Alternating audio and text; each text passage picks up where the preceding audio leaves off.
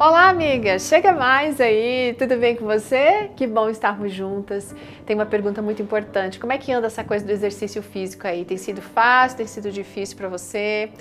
Hoje a Ana Paula Rodrigues, que escreveu a meditação, ela é casada, tem mãe de quatro filhos e também é professora no ensino fundamental. A gente pode imaginar que não é fácil para ela não. E ela conta, ela confessa que é uma luta essa coisa do exercício físico, né? Dar conta de tantas atividades, enfim, é complicado. Mas numa manhã de domingo, em oração, Ana pediu a Deus que ajudasse a, ter melhores hábitos, a ser mais saudável, a vencer aquilo, sabe, que prejudicava a sua vida, a sua saúde. Bom, com o apoio do marido, naquele mesmo dia ela começou a virada. Ela foi para caminhar. Voltou muito cansada, mas também com uma sensação de vitória muito boa, gente. No final do dia, então, ela ligou para a mãe super feliz para contar a novidade do plano que ela tinha feito com Deus, e daí ela desafiou a mãe a fazer o mesmo. Naquele momento, no telefone, ela percebeu que sua mãe estava um pouco triste, não era para menos não. Os exames que a mãe havia feito indicavam que ela estava com um câncer de mama invasivo e ela tinha que começar um tratamento imediatamente.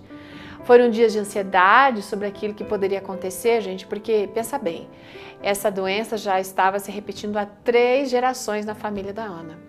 Então, durante todo aquele processo do tratamento, muitas mensagens de ânimo, oração intercessora, e apesar do medo, né, que sempre causa esse tipo de doença, eles estavam confiantes porque sabiam que Deus estava ali.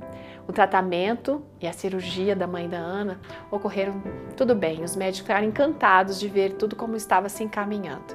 Mas a mãe da Ana, além de usar os tratamentos médicos, ela também decidiu mudar alguns hábitos de vida. E isso fez um bem tremendo para ela, tanto no aspecto físico como no espiritual.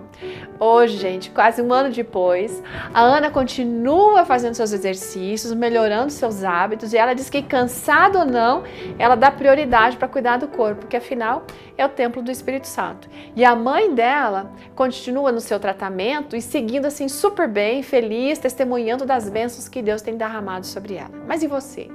Como que você anda?